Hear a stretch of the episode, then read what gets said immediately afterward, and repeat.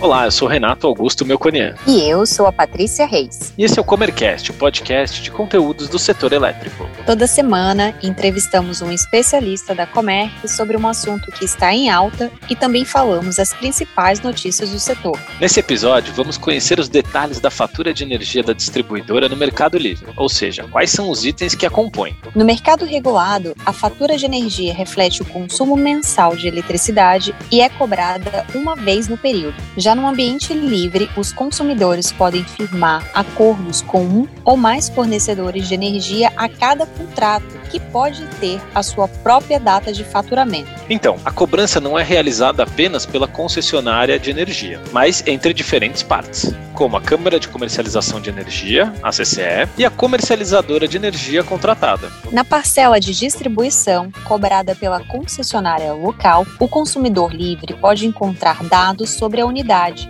como a identificação da modalidade tarifária, a classe de tensão, a demanda contratada e o seu eventual excedente que é pago como um valor extra. Outro componente da fatura da distribuidora do consumidor livre é a cobrança do reativo excedente, a energia que não realiza um trabalho propriamente dito, mas é consumida pelos equipamentos para formar campos eletromagnéticos necessários para o funcionamento de motores, transformadores, dispositivos eletrônicos, entre outros. Vale ressaltar que o consumidor cativo paga a tarifa de uso do sistema de distribuição, conhecida como TUSD, e a tarifa de energia, identificada pela sigla TE, que corresponde aos custos de geração. No entanto, para o consumidor livre, é apenas cobrada a TUSD na fatura de distribuição. A parcela fixa da TUSD é sobre a demanda expressa em kilowatts, que basicamente é a média da potência elétrica calculada a cada 15 minutos. Já a parcela variável da TUSD é sobre o consumo em quilowatt-hora.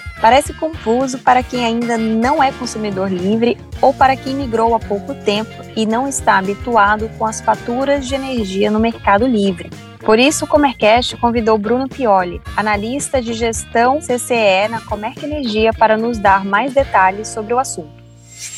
E para começar, Conta pra gente quem é o Bruno no mercado de energia, a sua formação, carreira e trajetória aqui na Comerc Energia. Bem, muito obrigado pelo convite. Estou lisonjeado de fazer aqui um episódio do Comercast. Bem, eu sou formado em Engenharia Elétrica pela Universidade Federal de Santa Catarina e já atuo no mercado livre de energia desde 2010. Então, tenho um pouquinho mais de 11 anos aí de experiência no mercado. Na Comerc, eu entrei em 2016 na área de atendimento ao cliente, né? Hoje, hoje a gente chama de executivo de relacionamento. Só que desde 2019 eu mudei de área e agora eu estou na, na diretoria de operações, né? Hoje eu atendo a equipe de gestão de relacionamento com a CCE, né? Com a Câmara de Comercialização de Energia Elétrica, e também a área de produtos estruturados, onde a gente desenvolve as análises para entregar para os nossos clientes de gestão. Um exemplo de análise que a gente faz é a análise da fatura de distribuição dos nossos clientes. Bacana, Bruno. Legal saber da sua história. Agora entrando no tema. Gostaria que você explicasse sobre as faturas de energia no Mercado Livre. Além da distribuidora local, quais são os demais entes jurídicos para os quais o consumidor livre faz pagamentos? Esses pagamentos são mensais e de acordo com a energia contratada. Trata-se de um valor fixo ou variável? Então, quando a gente vai para o Mercado Livre, um dos principais ônus que a gente tem é que agora a gente tem várias faturas uh, para se pagar, né? Nossos custos eles são divididos em várias responsabilidades, né? Do mercado cativo, que a gente só tinha lá a fatura da nossa distribuidora local no mês e já não precisava mais olhar para energia. No Mercado Livre, a gente vai ter pelo menos cinco responsabilidades de pagamento, né? Para um consumidor livre comum. A sua fatura da distribuidora local, você continua pagando para ela o uso do sistema de distribuição. Já você tem que pagar agora para a CCE, que é a Câmara de Comercialização de Energia Elétrica, uma contribuição associativa, que é como se fosse uma associação para esse órgão que gerencia tudo no Mercado Livre. Depois, alguns outros custos, como os encargos, o, o balanço energético administrado pela CCE, ele é feito em uma conta específica do Bradesco. Então, você, ao entrar no Mercado Livre, vai abrir uma conta no Bradesco e essa conta vai ser usada para algumas responsabilidades financeiras, principalmente encargos. Um quarto custo comum que tem é o serviço de gerenciamento. Né? Quando a gente vai para o Mercado Livre, você tem uma necessidade muito mais complexa de gerenciar a sua energia e por isso que você contrata a Comerc Gestão. Tem também esse custo de gerenciamento que pode ser um valor fixo ou um valor variável. E o último custo, que daí podem ser várias faturas, né, cabe à sua estratégia, é a compra da energia em si. Você pode ter um único fornecedor, você pode ter mais de um fornecedor, você pode ter um grande contrato de energia e depois, no mês a mês, ficar comprando só mais um pouquinho que falta, né? Isso daí vai ser de escolha da sua estratégia no Mercado Livre mas pelo menos uma fatura de compra de energia você vai ter. Então, em resumo, você tem agora essas pelo menos cinco cobranças no, no Mercado Livre e, com certeza, uma administração mais detalhada aí dos seus custos com energia. Para quem quer uma solução mais simplificada que isso, a gente tem a Comerc Futuro, né, que você entra como um varejista e lá a, os seus custos são bem mais simplificados. Você acaba dividindo só da fatura de distribuição e uma outra fatura para Comerc Futuro, que vai fazer toda essa administração por você. Legal.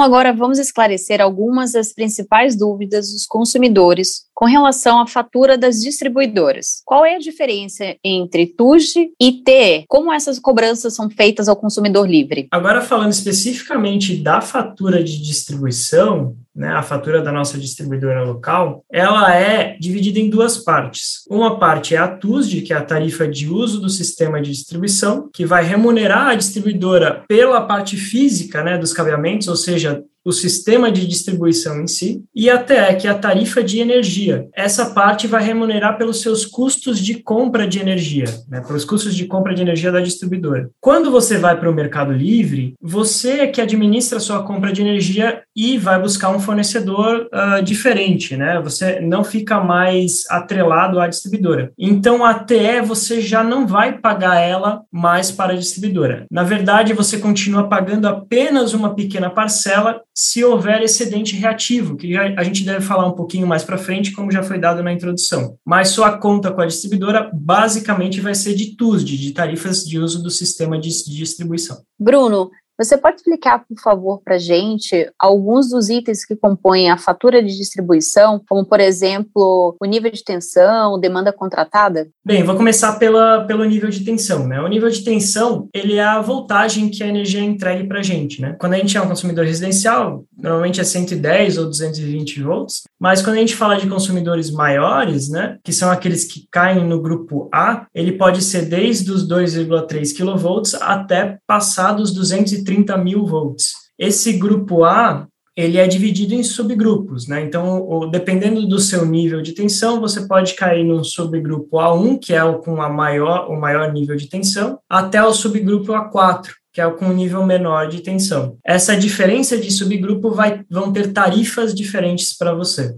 Bem, daí já falando agora do tipo de energia, a gente pode ter energia do tipo ativo ou reativa. Isso foi uh, comentado um pouquinho na introdução, né? Mas de maneira mais simples possível de se resumir, a energia ativa é aquela que a gente efetivamente utiliza, enquanto a energia reativa ela é necessária para compor alguns campos magnéticos presentes em equipamentos, né, em alguns tipos de equipamentos. Além disso, a gente tem a demanda contratada. A demanda contratada é a potência que você do consumidor do grupo A tem que escolher para ser atendido. Então, esse é o que a gente chama de custo fixo da TUSD, né? Você precisa escolher uma potência uh, necessária de contratação para entregar a energia para você. E caso você não atinja essa potência, você vai pagar por esse contrato mesmo assim. E se você ultrapassar esse nível que você colocou até um, um certo limite de 5%, uh, você então vai pagar uma multa por ultrapassar a demanda. Além disso, a gente tem o posto posto tarifário, que hoje é dividido em ponta e fora ponta. O horário de ponta, né, que muita gente chama de horário de pico, é um horário aí de três horas uh, contínuas durante os dias úteis apenas. Quem define esse, esse horário vai ser a própria distribuidora local. Ela tem um, um, um limite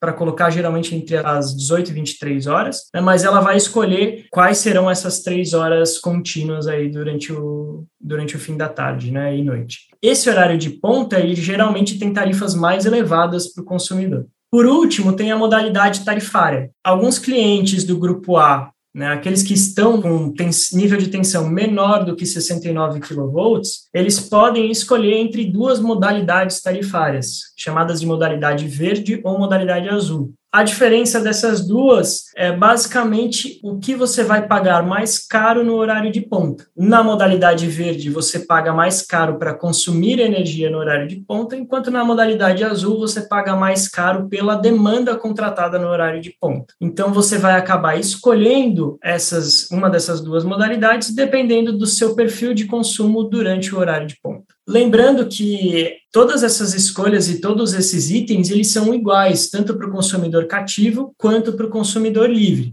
O que pode variar é o quanto você vai pagar por cada um desses itens. Bom, na introdução deste episódio, falamos um pouco sobre a cobrança de excedente reativo. Como é calculada e como observar esse fator na conta, Bruno?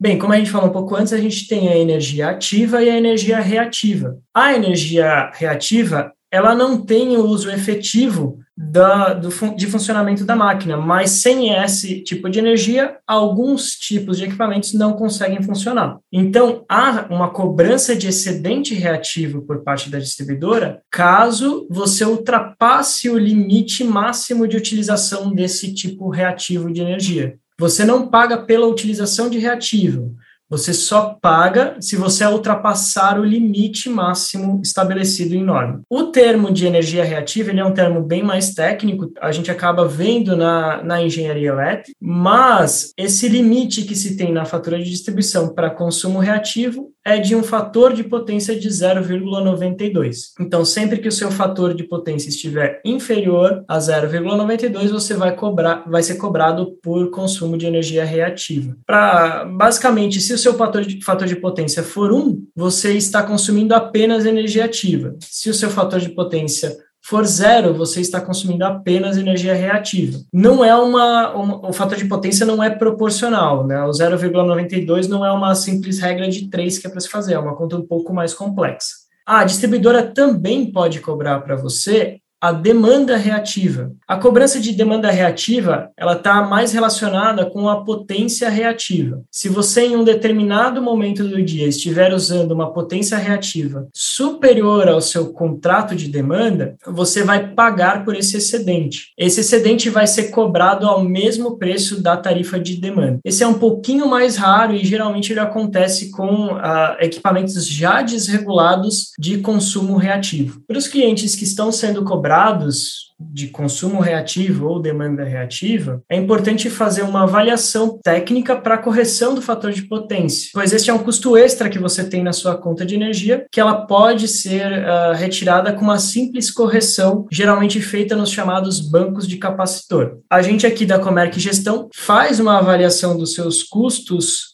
que você está tendo com energia reativa e também verifica as oportunidades para reduzir esses custos na sua conta. Bruno, novamente aqui, querendo entender um pouco mais as diferenças entre o ambiente regulado e o ambiente livre, falando aqui sobre os tributos e os encargos, que representam uma boa fatia da conta total paga no ambiente regulado. O consumidor livre também paga tributos e encargos? E se sim, quais são eles? É uma ótima pergunta essa, né? Uh, primeiro, quando a gente fala de tributos, os dois principais impostos que a gente paga na, na tarifa de energia, né, na, nas contas de energia, são o ICMS, um imposto estadual, e o PIS e COFINS, que é um imposto federal. O ICMS, ele é uma cobrança que varia de estado para estado, então depende da Secretaria da Fazenda de cada estado. Já o PIS/COFINS, apesar de ele ser um tributo federal, que geralmente se cobra 9,25%, a cobrança na fatura de energia, ele vai depender da distribuidora local e do mês de faturamento. Tanto o ICMS quanto o PIS/COFINS, eles são cobrados de maneira muito similar para o consumidor cativo quanto para o consumidor livre. Quando a gente fala de encargos, tem uma diferença um pouco maior entre o consumidor livre e o consumidor cativo. O consumidor livre,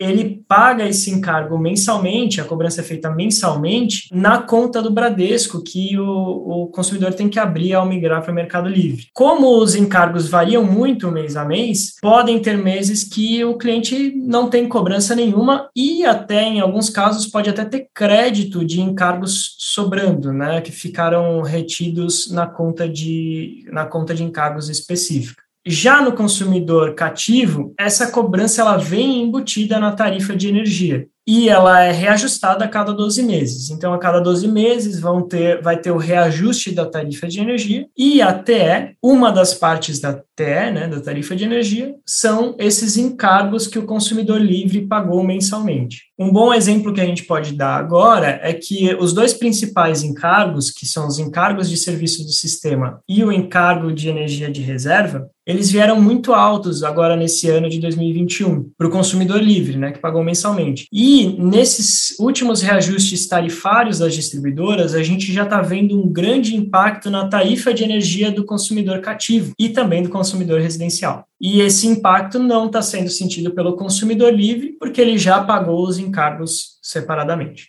Bruno, estamos chegando ao final do Comercast. Para finalizar, gostaríamos de perguntar aí a, a última questão sobre os novos componentes da fatura do consumidor livre. Quais são eles? A gente já viu que a fatura de distribuição, tanto do consumidor cativo quanto do consumidor livre, elas, ela continua similar. Né? A grande e principal diferença é que o consumidor livre não paga TE, a tarifa de energia, ou boa parte da, dessa TE. Agora, o consumidor livre ele tem também alguns pontos adicionais na, nas faturas de distribuição. Uma delas é que ela pode comprar um tipo de energia no mercado que dá direito a um desconto desconto na TUSD. Então, ela vai lá e compra com o seu fornecedor de energia um tipo incentivado de energia que vai te dar desconto na fatura de distribuição. Então, esse é um item extra que aparece reduzindo o custo ainda mais da fatura de distribuição, em compensação de comprar uma energia um pouco mais cara. Outro item que pode aparecer a mais na fatura do consumidor livre, que não tem na do consumidor cativo, ocorre em alguns estados do país, em que a distribuidora ela é a chamada substituta tributária. Então, ela vai cobrar o ICMS da energia que você comprou, mesmo ela não sendo a vendedora. Isso acontece, por exemplo, em Santa Catarina, no Paraná e no Rio de Janeiro. Esse é um mecanismo chamado DEVEC. Então, nesse mecanismo, o consumidor informa para o Estado que ele está quanto que ele pagou na energia e o Estado repassa essa informação para a distribuidora, que vai cobrar o ICMS dessa energia na própria fatura de distribuição. É normal, então, quando você migra para o Mercado Livre nesses estados, aparecer mais um item de ICMS lá, que é referente à compra de energia elétrica, mesmo você comprando essa energia com outro fornecedor que não é a distribuidora. Bacana, Bruno. Muito obrigada pela sua participação aqui nesse Comercast. Te esperamos para um próximo episódio em breve. Muito obrigado pelo convite. Gostei muito de participar aqui do Comercast. Qualquer dúvida que vocês tiverem, não hesitem em mandar lá para o atendimento.comerc.com.br. Se ficou alguma dúvida ou se vocês viram alguma solução que foi apresentada aqui, pode tirar qualquer dúvida lá pelo nosso site, comerc.com.br a MP número 1055, que instituiu a Câmara de Regras Excepcionais para a Gestão Hidroenergética, a CREG, perdeu a validade no dia 7 de novembro, por não ter sido votada, nem pela Câmara dos Deputados, nem pelo Senado. Com isso, o colegiado, encarregado da gestão da atual crise hídrica do país, também deixa de existir. Os temas que vinham sendo debatidos na CREG continuarão a ser avaliados permanentemente no ambiente do Ministério de Minas e Energia, por meio de outros mecanismos. Uma outra medida instituída pelo governo federal para combater a crise hídrica também não está mais ativa. O Operador Nacional do Sistema Elétrico suspendeu no dia 8 de novembro o recebimento de ofertas de deslocamento da demanda industrial para o Programa de Redução Voluntária de Demanda. Segundo o ONS, a decisão foi tomada porque o cenário hidroenergético melhorou. A previsão inicial de duração do programa era até abril de 2022. O governo federal publicou no início da semana as metas compulsórias anuais de redução de emissão de gases de efeito estufa para comercialização de biocombustíveis. Os compromissos estão inseridos no Renova Bio, a política nacional de biocombustíveis. Para 2022, a meta fixada é de 35,98 milhões de unidades de crédito de descarbonização. Esses créditos são emitidos pelos produtores e importadores de biocombustíveis e adquiridos por distribuidoras de combustíveis. Vale lembrar que um crédito equivale a uma tonelada de emissões de gases do efeito estufa evitadas. Ainda no campo das medidas ambientais, a Casa Civil e o Congresso Nacional publicaram minuta de projeto de lei que institui a Política Nacional sobre Mudanças do Clima e o Comitê Interministerial sobre a Mudança do Clima e o Crescimento Verde, este último em caráter permanente, como instância máxima de governança da agenda climática nacional.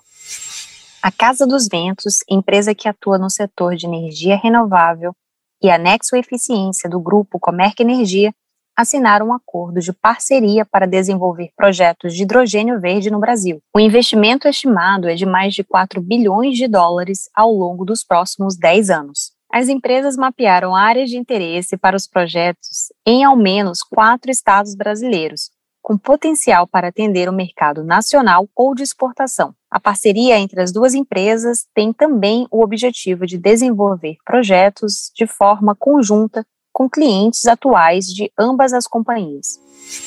Para ficar informado sobre as notícias do setor, acesse megawatt.energy. E para conhecer mais sobre as soluções em energia que oferecemos, acesse comerc.com.br. Até, Até, a, próxima. próxima.